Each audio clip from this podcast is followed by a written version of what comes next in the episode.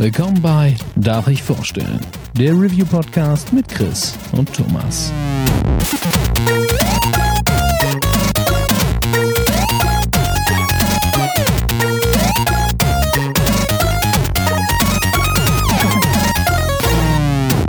Darf ich vorstellen?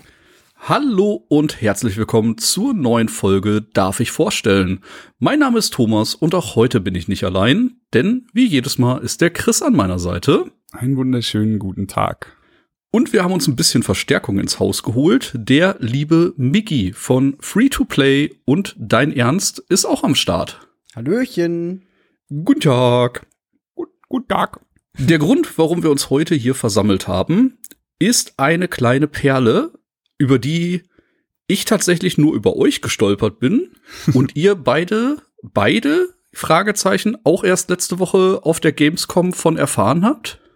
Ja, also Ja. ich hatte, ähm, ich hatte bei Devolver einen Termin und auf die Frage, was ich da sehen will, habe ich einfach gesagt, alles. Und dann hatten sie mir bei Messenger einen Termin gemacht und da habe ich es kennengelernt auf der Gamescom. Mit den Worten, das released übrigens in drei Tagen. Krass. Gut. Äh, also, das Spiel, über das wir heute reden, The Messenger von Devolver Digital. Ähm, ein kleines 8-Bit, Schrägstrich, 16-Bit Jump'n'Run, Metroidvania mit äh, einer wundervollen Grafik, wie man das ja aus vielen Retro-Titeln schon kennt. Und es hat aber noch ganz viele andere Ideen und Kniffe, auf die gehen die beiden Jungs gleich ein bisschen genauer ein, denn ich muss zu meiner Schande sagen, mir ist das gleiche passiert wie schon bei so vielen anderen Spielen. Ich weiß eigentlich, dass ich in den Spielen nicht so gut bin, krieg dann aber immer so überschwängliche Mitteilungen und Empfehlungen, dass ich mir die Spiele direkt kaufe und ich weiß eigentlich schon, wenn da steht, dass der Download beendet ist, ich werde den Abspann wahrscheinlich nicht sehen, aber ich habe einen Entwickler unterstützt und das ist schon mal eine Sache, äh, die es wert ist, den Kauf zu rechtfertigen. Deswegen ähm, fangen wir mal ganz am Anfang ein. Äh, wer mag mal kurz beschreiben, worum es in The Messenger geht? Bist du oder soll ich, Chris? Wie du, wie du magst. Wir können uns ja abwechseln. Du kannst ja anfangen und ich kann dich Okay. irgendwann ablösen. Also, dann äh, will ich mal anfangen. Man startet das Spiel und ähm, sieht wundervoll eine Insel. Und äh, das ist dann auch gleich die Insel von uns, dem Protagonisten. Wir sind schätzungsweise ein recht junger Ninja, würde ich jetzt gerade mal sagen. Und, extrem ähm, gelangweilt. und, ja, unsere Insel äh, wird überfallen gleich von Anfang an. Eigentlich Von so einer Horde Dämonen, so eine Dämonenarmee ähm, kommt dann rum und wir kriegen relativ bald das auch schon mit dem Obermods der Dämonen zu tun, der ein übermächtiger, vierköpfiger, roter, bildschirmfüllender Hau drauf ist und äh, wir haben natürlich keine Chance. Aber was wir kriegen, ist Unterstützung von einem, von einem anderen Typen, der äh, taucht dann einfach im Bild auf, äh, vertreibt die Dämonen irgendwie Der und des Westens. ja, richtig der Held Was auch witzig ist, weil er kommt ja wirklich aus dem Westen ge- angeflogen. Ja. Und äh, er übergibt uns was und zwar äh, etwas, das uns den äh, die erste Hälfte vom Spiel quasi begleiten wird und zwar ist es eine Scroll, also eine Schriftrolle und diese müssen wir fortan transportieren und wir sind der Messenger. Genau. Und unsere hochtreibende Aufgabe ist es, eben genau diese Schriftrolle an die drei Weisen, also die Free Sages, zu übergeben. Und ja, damit werden wir uns die nächsten Stunden beschäftigen. Es gibt viele Features, die einem bekannt vorkommen. Also es gibt ähm, Safe Spots, das heißt, ihr werdet irgendwann wieder Rücksetzpunkte finden. Und es gibt auch äh, Shops, wo man quasi ähm, Kristalle, die man gefunden hat, in neue Fähigkeiten investieren kann. Und das geht, finde ich, relativ schnell, dass man den eigenen Charakter verbessert. Also ohne dass da zu viel Zeit verstreicht, bekommt man stärkere Angriffe, Ninja-Sterne, einen Lebensbalken mehr. Ähm, ein ganz cooles Feature, das ich allerdings noch nicht äh, vollends begriffen habe, da hoffe ich jetzt einfach mal auf eure Unterstützung, ist Squabble. Quabble, der, Der kleine, kleine rote Dämon, Äh, Dämon, der uns direkt äh, einen kleinen Pakt beim ersten Tod unterschreiben lässt.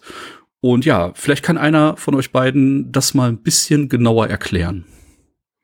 Ähm, ja, Quabble ist dieser kleine rote, also sieht auch aus wie so ein kleiner Dämon. Und jedes Mal, wenn man stirbt, belebt er einen wieder, beziehungsweise also er sagt, er dreht die Zeit zurück und dass man wieder da ist, und zwar am letzten äh, entweder Shop-Punkt oder eben diesen, diesen Reset-Punkten, die man besucht in, in den Levels. Und wenn man gestorben ist, muss man den aber erstmal mit sich rumtragen quasi. Also der folgt einem auf Schritt und Tritt. Und weil du jetzt gerade schon angesprochen hast, im Shop kann man mit diesen Kristallen eben Upgrades kaufen für den Charakter. Eine Weile lang, während Quabble einen eben verfolgt, nimmt er alle diese Kristalle, die man sammelt, als Bezahlung dafür, dass er einen wiederbelebt hat. Und sobald er eine gewisse Anzahl dieser Kristalle bekommen hat, verschwindet er einfach wieder. Und das macht er jedes Mal, wenn man stirbt. Ja, es ist so ein Gibt's da bisschen irgendeinen diese. Ähm, Counter oder ist das total random? ich habe das tatsächlich noch nicht rausgefunden. Also so äh, am Anfang Okay. ist er ist er lange da und äh, mit einem Skill, den man später freischaltet, ähm, kann man das quasi halbieren. Der ist gar nicht so gar nicht so günstig am Anfang jedenfalls. Äh, war so der erste Skill, der echt mal ein bisschen Geld gekostet hat. Und ähm, der Kleine ist irgendwie, irgendwie ist er süß. Äh, wenn das Spiel dann später ein bisschen schwieriger wird, dann sieht man den auf jeden Fall auch des Öfteren, würde ich sagen. Aber, äh, auch, sorry. ja. Nee, ich wollte nur kurz noch sagen, ähm, was Thomas sagte, man kriegt ja relativ früh die ganzen Skills. Ich muss sagen, das ist so ein Kniff, den ich in Videospielen sehr gerne sehe. Also du startest halt wirklich in, in The Messenger rein und du weißt, also du siehst ja, äh, was offensichtlich ist, es ist 8-Bit, es spielt sich wie ein Plattformer, du läufst von links nach rechts, so die guten alten Zeiten. Und ähm, der Soundtrack ist fantastisch, halt auch ein schöner 8-Bit-Soundtrack und äh, das Spiel entwickelt sich dadurch, dass man eben so schnell neue Fähigkeiten kriegt, entwickelt es sich halt auch sehr schnell nach oben. Und das wird halt von einem normalen ähm, Hüpfen und Ducken und einen Attack-Move ähm, Plattformer wird's halt irgendwann nach nach schon nach Minuten eigentlich schon zu einem äh, etwas komplexeren Spiel, weil auch solche solche simplen Sachen wie der Double Jump ist hier halt einfach nicht nur ein Doppelsprung, sondern sie nennen es glaube ich Cloud Step. Auf jeden Fall es funktioniert so, du schlägst gegen irgendwas, gegen das man schlagen kann. Also es kann ein Gegner sein, es kann, wenn du den Skill freigeschaltet hast, das auch sehr früh passiert, ein Geschoss von einem Gegner sein. Es kann aber auch einfach eine Lampe sein oder irgendwas, was irgendwo in, also was halt in der Gegend rumsteht. Und dadurch fängst du dann an, dich nicht mehr am Boden zu bewegen, sondern wenn es dein Skill eben zulässt, so wirklich krasse Moves schon auszuführen. Und du wirst halt über die Zeit, die du immer mehr Moves kriegst, wird das Spiel halt, verschiebt sich so von einem Plattformer, der, der eigentlich recht simpel ist, zu irgendwas, wo du dann einfach nur noch mit Skill den Boden gar nicht mehr berühren musst, wenn du halt alles richtig machst, was gar nicht so leicht ist, aber es, äh, es macht unglaublich viel Spaß, weil du so agil bist. Ja, vor allem äh, dieses, dieses Cloud-Step-Ding äh, wird dann noch mal aufgewertet durch diesen Gleitschirm, den man bekommt. Ja, Weil du ja auch mit dem Gleitschirm dann so einen Skill hast, dass du äh, nach unten schlägst. Das heißt, du kannst gleiten und mit dem nach unten schlagen irgendein Objekt, irgendein Objekt treffen, dann wieder diesen Cloud-Step-Sprung machen, weitergleiten. Also das wird dann teilweise ganz schön abgefahren. Ja. Also so, äh, das ist, glaube ich, auch so ein bisschen der rote Faden, der sich für mich durch das ganze Spiel zieht, ist die Komplexität, die zunimmt. Und das Spiel macht was ganz Charmantes und zwar es protzt halt gar nicht damit. Also wir hatten es jetzt schon angeschnitten. Es ist am Anfang Plattformer, es wird dann storylastiger, es wird dann ein Metroidvania-Spiel, ähm, man kann springen zwischen 8-Bit und 16-Bit und man kriegt ein unfassbares äh, Sammelsurium an, an äh, Sachen, die man machen kann, um sich äh, gegen Gegner zur Wehr zu setzen oder um sich eben besser zu bewegen, die man halt alle miteinander kombinieren kann. Und irgendwann ist das Spiel halt einfach wirklich komplex von der Steuerung her. Und so bei mir ist dann so im letzten Drittel des Spiels, aber ich habe ich halt zu Steffi echt gesagt so, ich werde die Steuerung vermissen. Und am, im ersten Drittel des Spiels habe ich halt noch gesagt, boah, die Steuerung ist manchmal äh, muss ich mich noch dran gewöhnen, so. Und äh, Mhm. da, da hat man halt so richtig gemerkt, wie ich mit dem Spiel mitgewachsen bin und dann am Ende hatte ich es richtig ins Herz geschlossen. Ja, es war ja auch ganz witzig, weil anfangs äh, war ich ja ein bisschen vom Progress her vor dir. Ähm, zum Schluss hin hat sich das jetzt relativ gut angeglichen. Wir waren eigentlich fast gleichzeitig fertig mit der, mit der Story. Ähm, aber du meintest ja anfangs wirklich zu mir, äh, es ist dir ein bisschen zu simpel und ein Ja. bisschen zu einfach. Und ich habe gesagt, warte einfach noch ein paar Abschnitte und dann wirst du dieses Spiel so sehr ins Herz schließen. Und genau das ist passiert. Ja, richtig. So mit jedem, mit jedem neuen Skill und dann, also wie du sagst, du hast halt im Endeffekt, wir können ja kurz drauf eingehen, du hast, ähm, du hast diesen, du kannst an Wänden klettern, also du Mhm. hast so Clown, du hast den Cloud Step, Du hast diesen äh, Fluganzug, den Wingsuit. Äh, du hast, ich weiß jetzt leider nicht mehr, welchen Namen das Spiel dem Ding gegeben hat, aber äh, in, der Dia in dem Dialog mit dem Shopkeeper kommt eh, jeder wird's Enterhaken nennen. Also du hast den Enterhaken. Ja. Und die Kombination allein aus diesen Dingen und wie Miggy schon sagte, man kann halt die, die normale Attack Animation ist halt rechts oder links, je nachdem, wohin man sich dreht. Und wenn man den Wingsuit benutzt, ist es halt nach unten. Und allein damit kann man schon so viel richtig machen, aber halt auch so viel verkacken und ja. ach, das ist naja, wer, wer uns kennt, weiß, dass wir das lieben, den Scheiß, aber naja, man, man, das Spiel hat nicht umsonst Checkpoints, sagen wir es einfach so. Das stimmt, ja. Also mein Eindruck bis jetzt ist, dass die Rücksetzpunkte wirklich sehr human gestaltet sind. Ich weiß nicht, ob das später komplett auseinanderdriftet. Ähm, es wird schon das ein oder andere Mal also hätte ich mir vielleicht von noch Dark Souls 3 Bonfire am Anfang kommen wir später zu Dark Souls 1 oder so. So in der Art. Also okay. gibt, ich glaube, ich hatte tatsächlich ein, zwei Runden, wo ich, äh, ich war nicht sauer auf das Spiel oder sowas. Ich habe mir nur gedacht, hm, okay, ist schwerer, ist deutlich schwerer als am Anfang. Okay. Cool. Ähm, ja, irgendwelche besonderen Features, die euch ans Herz oder ins Herz geschlossen sind jetzt, die ihr gerne äh, teilen möchtet? Ich finde das besonderste Feature, und äh, Chris hat jetzt kurz schon mal den Shopkeeper angesprochen, und der bringt es auch mit sich, sind meiner Meinung nach die Dialoge, was man von einem Plattformer oder von einem Metroidvania, was es auch jetzt immer genau sein soll, nicht erwartet. Aber die Dialoge sind so unglaublich gut geschrieben und ich habe wirklich so oft herzhaft gelacht. Also wie Chris schon gesagt hat, äh, der Shopkeeper erklärt einen so, ja, du kriegst jetzt das Ding hier, ähm, eigentlich ist egal, wie ich es nenne, weil es wird eh jeder Enterhaken nennen.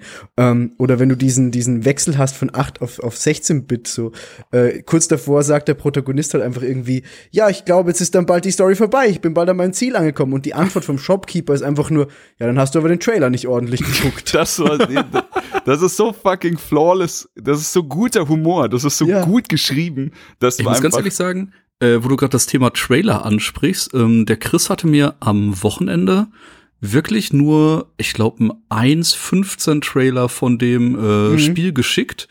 Und der Trailer allein hat da gereicht, dass ich mir zehn Minuten später eine Nintendo Guthabenkarte gekauft habe und mir dachte, okay, das möchte ich mir mehr anschauen. Das war wirklich so on point und witzig ja. und toll inszeniert.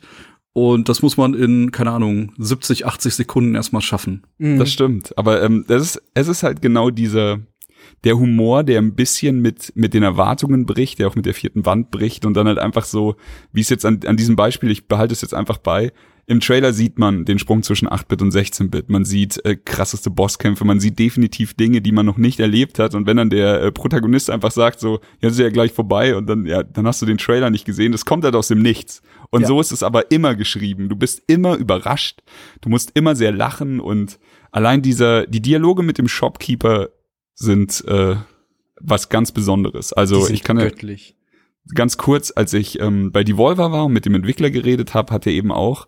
Also eine meiner ersten Fragen war wirklich, äh, soll ich das lesen? Muss ich das jetzt alles lesen? Weil bei bei so Anspielterminen so kann sich ja jeder denken, du hast wenig Zeit, du musst richtig draufhauen, damit du da durchkommst. Und er meinte halt einfach so, ja, eigentlich solltest du es lesen, es ist wirklich wert, gelesen zu werden. Und mein Gedanke war halt einfach nur so, ja, jetzt komm schon, das ist ein Plattformer. So, komm schon.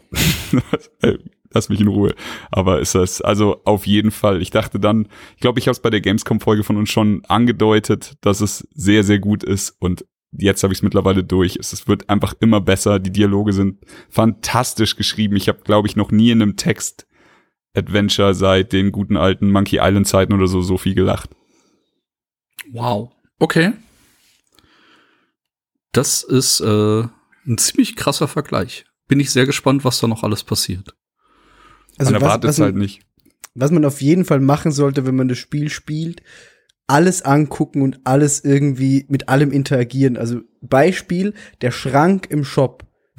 Einfach mal den Schrank im Shop angucken. Ich sage jetzt nicht, was passiert, aber es ist großartig. Also das Spiel spielt da erstens mit diesem großartig geschriebenen Humor und dann auch noch mit Mechaniken, die man kennt und liebt, aber also die, die setzen das so ein, dass du einfach denkst, wow, das habe ich noch nie so in einem Spiel erlebt, aber es macht so viel Sinn, weil es ist so unglaublich witzig. Genau. Ähm, aber okay, dann äh, wollen wir mal ein bisschen voranschreiten. Wir hatten ein bisschen drüber geredet, wo wir hier die Grenze ziehen, denn The Messenger ist auf jeden Fall ein besonderes Spiel. Das ist auch der Grund, warum wir es jetzt äh, noch einschieben, bevor Spider-Man kommt. Eigentlich war das gar nicht der Plan, aber das Spiel ist einfach zu gut. Und wir reden gerne über gute Sachen. Ähm, äh, wir wollten, wir werden jetzt ein bisschen über die 8-Bit-Geschichte reden, dann werden wir ein bisschen über die Metroid-Geschichte reden und dann ähm, storytechnisch hören wir dann auf jeden Fall auf, denn wir wollen auf jeden Fall noch das, falls sich jetzt jemand überlegt, dieses Spiel könnte was für einen sein, dass er dann immer noch selber genügend zu entdecken hat. Bei der 8-Bit-Geschichte ist mir aufgefallen, dass, äh, also das fand ich auch einen sehr charmanten Kniff, dass du, du hast quasi schon wie es früher halt war, diese typischen Gebiete, also du fängst halt an in deinem Dorf, dann gehst du rüber in ein Herbstgebiet und bei dem Wechsel zwischen den beiden Gebieten siehst du kurz diese Animation von einem rennenden ähm, Ninja und ja. einfach dieses kleine Szenenbild, was kommt jetzt auf dich zu. Und das war für mich halt so ein, so ein Instant-Nostalgie-Kick in die Fresse, wie es halt einfach früher war bei, mhm. bei NES-Spielen oder sowas.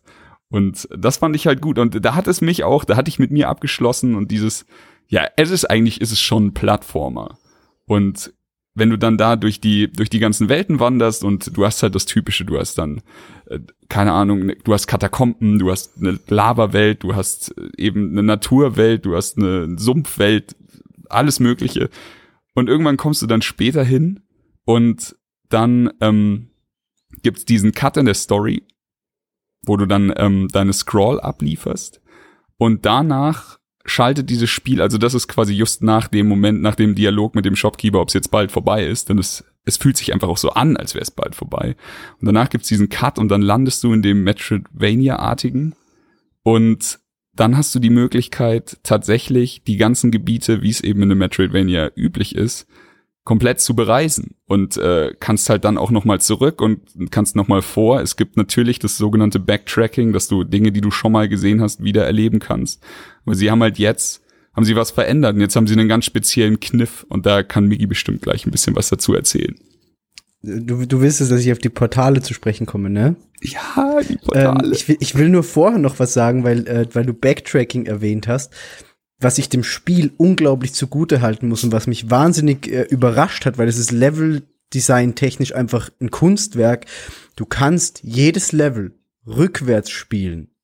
Und das war so, okay, es gibt keine Stelle, die ich nicht rückwärts auch noch mal schaffen kann. Und es sind teilweise echt harte Sprungpassagen, die theoretisch darauf ausgelegt sein könnten, dass du sie nur in eine Richtung spielen kannst. Ja. Aber es geht bei 90 Prozent aller Abschnitte geht es, dass du wirklich mit Skill das auch noch mal rückwärts komplett schaffst. Das, das habe ich sehr gefeiert. Aber es ist ein bisschen schwieriger. Ja, genau. In den meisten Fällen. Aber ja, ich weiß, was du. Ich habe auch äh, teilweise sehr viel Distanz rückwärts zurückgelegt, weil man einfach ja auch nicht weiß, wo in verschiedenen Gebieten dann Portale sind oder genau. manche Gebiete haben auch keine Portale und sowas. Man will ja auch einfach noch mal exploren und sowas. Ja, ähm, aber jetzt äh, eigentlich eben zu den zu diesen Portalen, die wir jetzt schon mal angesprochen haben. Die Portale sind erstens der Sprung von 8 zu 16 Bit. Und damit verändert sich wirklich alles. Also nicht nur die, die Optik, sondern auch die Musik wird äh, einfach variationsreicher. Und was aber der ganze Kniff an diesem Ding ist, also es ist nicht einfach nur der Wechsel von 8 auf 16 Bit, sondern du reist in der Zeit. Ich glaube, es sind 100 Jahre, oder? 100 oder 500, ich weiß es nicht, aber man oder weiß 500. Es sind auf, ja. sind auf, ist auf jeden Fall ein großer Zeitabschnitt, den man äh, durch die Zeit reist. Und dadurch verändern sich teilweise auch die Gebiete wirklich krass, und zwar äh, auch von der Optik nur teilweise. Teilweise bleibt die Optik eigentlich erhalten, aber es sieht halt dann anders aus durch das 8-16-Bit-Ding. Ähm, aber es verändern sich eben teilweise auch Wege oder es werden dir neue Wege aufgemacht, die du einfach in Gebieten, die du in dem 8-Bit-Modus bereist hast, nicht erreichen konntest, weil sie zu waren durch die hunderten Jahre Unterschied, ist dann aber der Weg plötzlich frei und du kannst komplett neue Gebiete erkunden. Und das war meiner Meinung nach echt eine sehr, sehr schöne Lösung, wie dir das Backtracking serviert wird, ohne dass es nervig ist. Definitiv. Also so, du hast halt in dem Spiel dadurch, dass du, also sind wir mal ehrlich, nennen wir das Kind beim Namen. Die Jungs haben jedes Gebiet auf zwei verschiedene Arten designt, entworfen, so dass es auf beide Arten Sinn macht.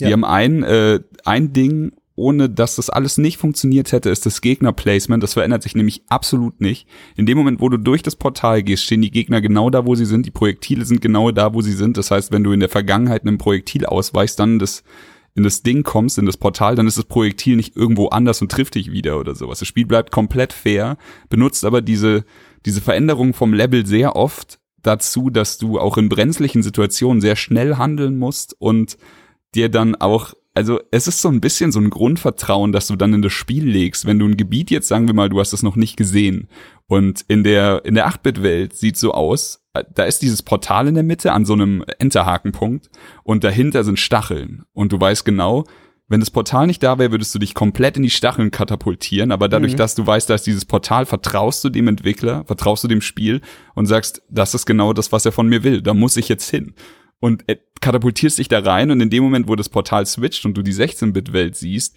ist dann statt dieser Stachelwand sind dann da einfach im Hintergrund schöne, schöne Wälder und Blumen gezeichnet. Du hast einfach ganz viel Platz und kannst durch, durch die Stacheln quasi, die nicht mehr da sind, durch und kommst dann zu einem Ausgang, der davor halt noch gar nicht da war, weil er versperrt war. Und solche Sachen sind halt andauernd, also die, die sind einfach die ganze Zeit hintereinander und es sind einfach sehr schöne Gameplay-Momente, die du dadurch erlebst. Ja, definitiv.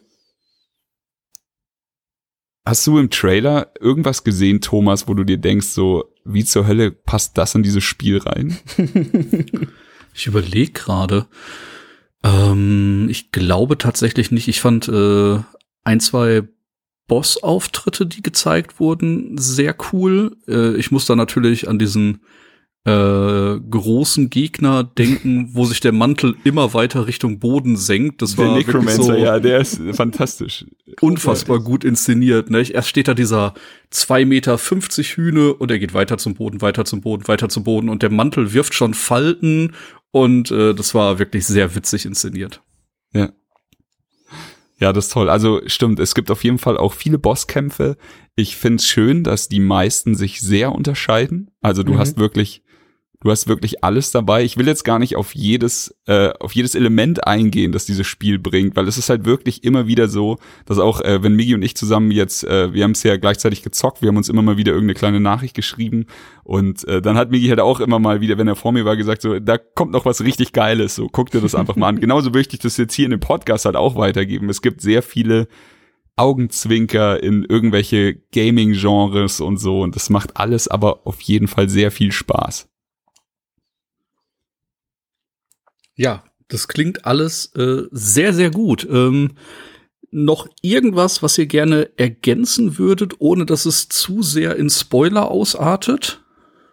Ich würde gerne noch anmerken, dass der Soundtrack wahnsinnig gut ist und ich mir den ja. äh, jetzt auch auf Spotify offline aufs Handy gespeichert habe und mir den sehr gern anhöre, weil der ist richtig, richtig gut. Und vor allem, wenn man die, die jeweiligen Musikstücke einfach nebeneinander legt, die 8-Bit und die 16-Bit-Version, ist es so schön anzuhören. Also der Soundtrack wirklich, wenn es den auf Vinyl gibt, kaufe ich den sofort wieder.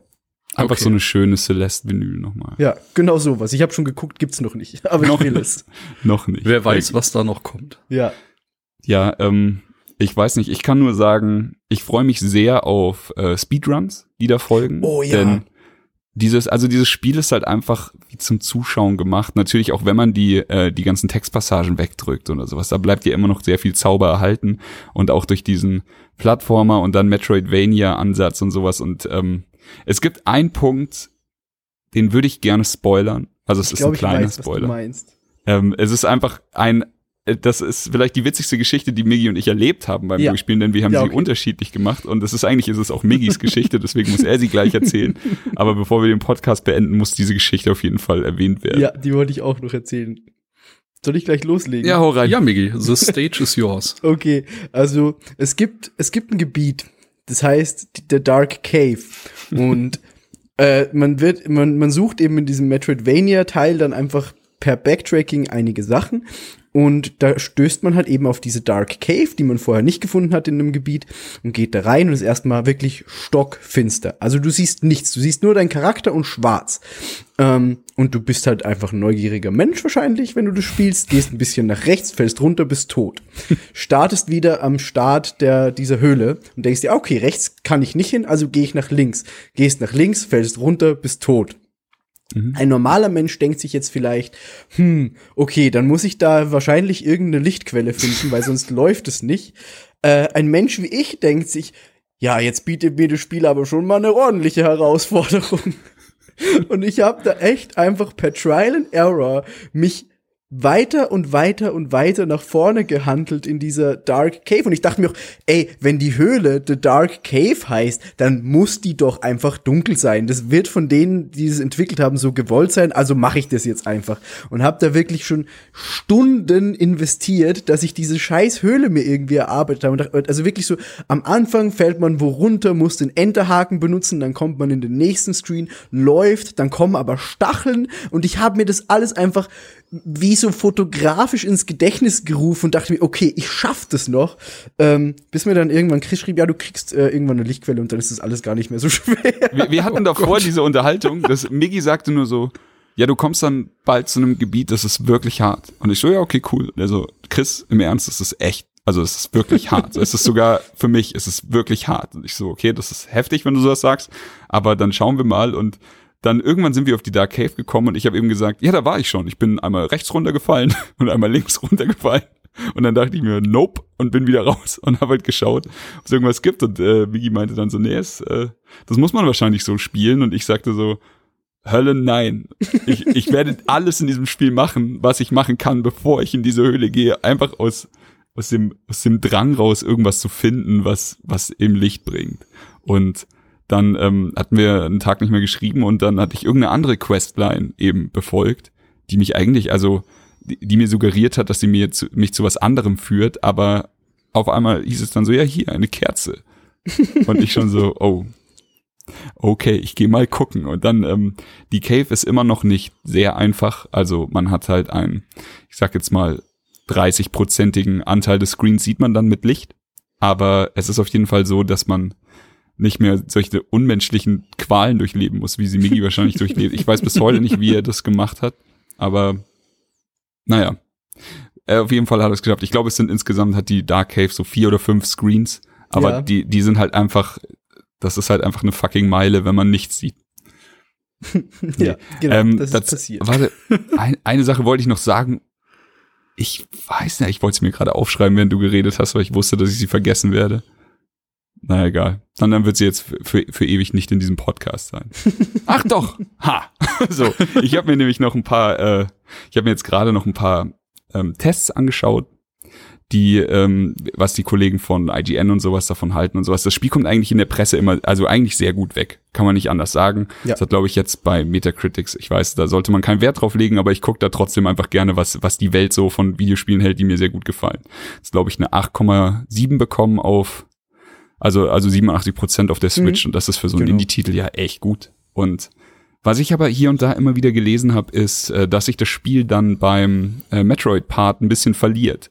Und das sehe ich anders. Also das Spiel wird, es, es wird anders, ist ja klar, ist kein scheiß Plattformer mehr und jetzt, äh, normalerweise läufst du von links nach rechts und kannst nicht viel falsch machen. Jetzt ist das Spiel wieder eine Open World, also eine Metroid-artige Open World und nimmt dich nicht mehr bei der Hand. Es lässt dich einfach los und sagt so, ja, du hast jetzt, ähm, du hast eine Figur, die dir, die dir quasi den Weg weist mit kryptischen Rätseln. Der Shopkeeper macht sich da immer drüber lustig und das ist genau der erste Punkt, zu dem ich kommen will. Der Shopkeeper hat fortan einen neuen, äh, eine neue Auswahl in seinem Menü und die heißt Tipp. Und wenn man jetzt äh, irgendwie ein kryptisches Rätsel hat und keine Ahnung hat, was er meint, ich glaube, die ersten zwei, drei konnte ich noch entziffern, dann beim vierten war ich auch so, what? Keine Ahnung, okay. Dann sagt der Shopkeeper, äh, ja, das ist ein Riesenidiot, ich würde dir ja helfen, aber um die, um die Glaskugel anzuschmeißen, brauche ich 300 Rubine. Aber für diese 300 Rubine kriegst du halt eben wirklich den Tipp, wo du hin musst. Das heißt, es ist nicht so, dass du jetzt äh, 14 Mal komplett von vorne nach hinten durch das Spiel läufst und dann irgendwann über die richtige Stelle stolperst. Man kann relativ schnell sich eigentlich, also ich hatte quasi, wenn ich einmal den Tipp bezahlt habe, hatte ich auf dem Weg zu dem angezeigten Schatz oder zu, zu dem angezeigten Ort, hatte ich danach schon wieder 400 Rubine gesammelt. Also es Ja. ist echt nicht so, dass man da, dass man irgendwie alleine gelassen wird im Regen oder sowas. Es ist ein, also es wird halt dann wirklich ein bisschen suchen. Es ist dann eine Änderung im, im Spielsystem da, aber das Spiel ist bei weitem nicht unfair und das Spiel verliert sich auch nicht. Es wird einfach nur ein bisschen schwerer und ein bisschen anders. Aber meiner Meinung nach ist äh, das genau der Teil, warum The Messenger von vorne bis hinten bei mir jetzt auf einmal so einen krass hohen Stellenwert bekommen hat, weil es einfach eben nicht nur ein Plattformer ist oder so. Ja, im Endeffekt ist es genau wie dieser Wechsel von 8 zu 16 Bit, weil es dir einfach eine komplett neue Welt offenbart. Du hast erst so dieses kleinere, engere Konstrukt mit dem Plattforming und dann macht es auf einmal Boom und du hast dieses Metroidvania-Ding, wo du denkst, wow, ich kann jetzt alles erkunden. Ähm, und was man auch noch sagen muss, haben wir jetzt noch gar nicht erwähnt, es gibt so grüne Medaillons, die man sammeln kann in der Welt, Oh ja. die, vers die versteckt sind. Davon gibt's glaube ich, äh, ich, irgendwas mit 40 oder so. Ich glaube, am Anfang waren es 50, 40 bis 50, sagen wir es einfach so. ir Ja. irgend sowas. Ich glaube, 45 hatte ich jetzt, als ich alle Ja. gesammelt habe, im, Ja, das im. Startscreens stehen. Ähm, und im Shop vom Shopkeeper ist so eine Kiste und die geht erst auf, wenn man alle diese äh, Medaillons gesammelt hat. Ähm, und was ich witzig fand, das war so auch ein bisschen äh, Celeste-Gefühl, als du das erste Medaillon sammelst, taucht ganz kurz der Shopkeeper auf und sagt dir, ey, du musst die nicht sammeln. Das ist für das Spiel nicht wichtig, aber wenn du Bock drauf hast, dann mach's. Es ist halt nur mega schwer. Ja, das stimmt. Diese Screens, äh, die dich dann zu diesen grünen Platt, äh, zu diesen grünen Medaillons führen, die sind tatsächlich mit die schwersten Screens in dem Spiel, kann man schon Ja. so sagen. Aber also wir reden hier von schwer und von von einfach. Es ist bei weitem nur, damit die Leute mal ein bisschen einordnen können. Es ist nicht Celeste, es ist nicht Hollow Knight, es ist nicht Meat Boy oder oder ähm, The End is Nigh. Es nee, ist bei weitem nicht. es ist schwer und man wird oft sterben, aber ich finde, das Spiel hat dann doch einen recht fairen, ähm, fairen Ansatz. Also ich hatte, Ja, ich- glaube ich, zwei Checkpoints, wo ich lange gebraucht habe. Einmal habe ich mir gewünscht, dass ein anderer Checkpoint in der Mitte ist, der war da nicht Mhm. da und ich bin dann immer wieder, es ist ja ein bisschen ist es wie Minigolfen, so jeder kennt es. Mal am Anfang ist super konzentriert, so ich bin der beste Golfer der Welt, macht einen Schlag, verkackt ihn und dann denkt man sich, na fuck. Und dann haut man beim nächsten schon viel schneller drauf und verkackt's nochmal. Und im Endeffekt wird man immer unruhiger und man ist selber äh, seines eigenen Unglücks Schmied. Ja. Und genauso ist es hier halt auch mit dem eigenen Ableben. Dann denkst du dir, ah fuck, das hätte ich jetzt fast geschafft. Und die nächsten fünf Tries sind sowieso für die Tonne, bis du dich einfach wieder selbst fängst. Und naja, so in der Art. Ja, und vor allem man muss auch bedenken, das ist eine Hommage an NES und SNES-Spiele. Und diese Spiele, die in dem Stil damals waren, waren auch nicht so einfach. Also es waren keine, äh, ich hüpfe da jetzt happy durch und habe in fünf Stunden den Abspann gesehen, sondern es war halt einfach fordernd. Komplett, Ich, so diese würd's ganzen- Ey, als schwer Ninja Gaiden oder so. fordernd. Wie, der Spiel, äh, übrigens, das Spiel ja, eine, eigentlich ist das ganze Spiel eine Hommage an Ninja Gaiden. Ja. Und äh, das Schöne ist, der Shopkeeper, glaube ich, in seinem zweiten oder dritten Dialog haut er da schon äh, das schöne Easter Egg raus und, und Mhm. macht da eine Anspielung drauf. Danach war es halt so, es ist halt für jeden, der, der das andere, also der, der den Urvater damals schon gespielt hat, der sich dann denkt so, come on, come on. Aber sobald das passiert, denkt man sich halt so, okay, I'm cool. so, jetzt ist es gut. Und es ist bei weitem nicht so schwer, so wie Nee. die Spiele damals, so auf Nee. keinen Fall. Gut. Aber ich glaube, jetzt, äh, jetzt haben wir alles Packen gesagt. wir's? Okay, äh, auf jeden Fall danke für eure Eindrücke. Äh, ich habe auf jeden Fall Bock, das Spiel weiter zu spielen. Wer jetzt neugierig geworden ist, das Ganze ist am 30. August für die Nintendo Switch und Steam veröffentlicht worden und kostet knappe 20 Euro. Ja, und ich glaube, damit haben wir alles zu dem Spiel gesagt, ohne es äh, komplett zu spoilern. Ich bin wahnsinnig beeindruckt, wie ihr da äh, durchgerusht seid, weil ne, wir reden jetzt von drei Tagen nach Release und äh, beide schon den Abspann gesehen. Migi hat gesagt, er hat das Spiel schon zu 100 Prozent beendet. Ja. Chris auch? Nee, mir fehlen noch ein paar von den grünen Münzen. Okay. Ja, aber äh, auf jeden Fall Props dafür. Und ja, abschließend kann ich nur sagen, ich hab's mir schon gekauft. Wenn euch das irgendwie neugierig gemacht habt, dann äh, macht das Portemonnaie auf und tut's den Jungs gleich und habt viel Spaß mit The Messenger. Und ich sag danke fürs Einschalten. Und die Schlussworte gehören Chris und Miggy. Gut, äh, ich mach's kurz. Äh, unterstützt solche Indie-Spiele, unterstützt Entwickler, die sowas entwickeln. Hier Sabotage Studios hat äh, hier echt ganze Arbeit geleistet. Die Volva hat sowieso einfach nur Perlen. Wer die Gamescom-Folge gehört hat, der weiß es. Und ich hatte sehr viel Spaß mit dem Spiel. Ich hoffe, dass vielleicht der ein oder andere, der das Spiel unter dem Radar laufen hatte, jetzt denkt, das könnte was für mich sein und Spaß damit hat. Viel Spaß, ich bin raus.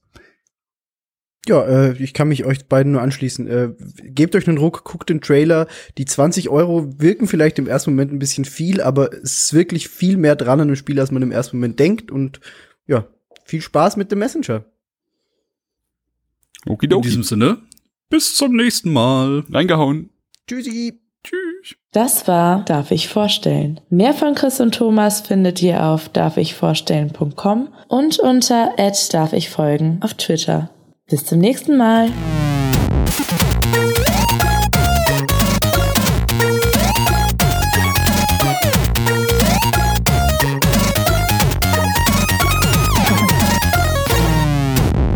Darf ich vorstellen?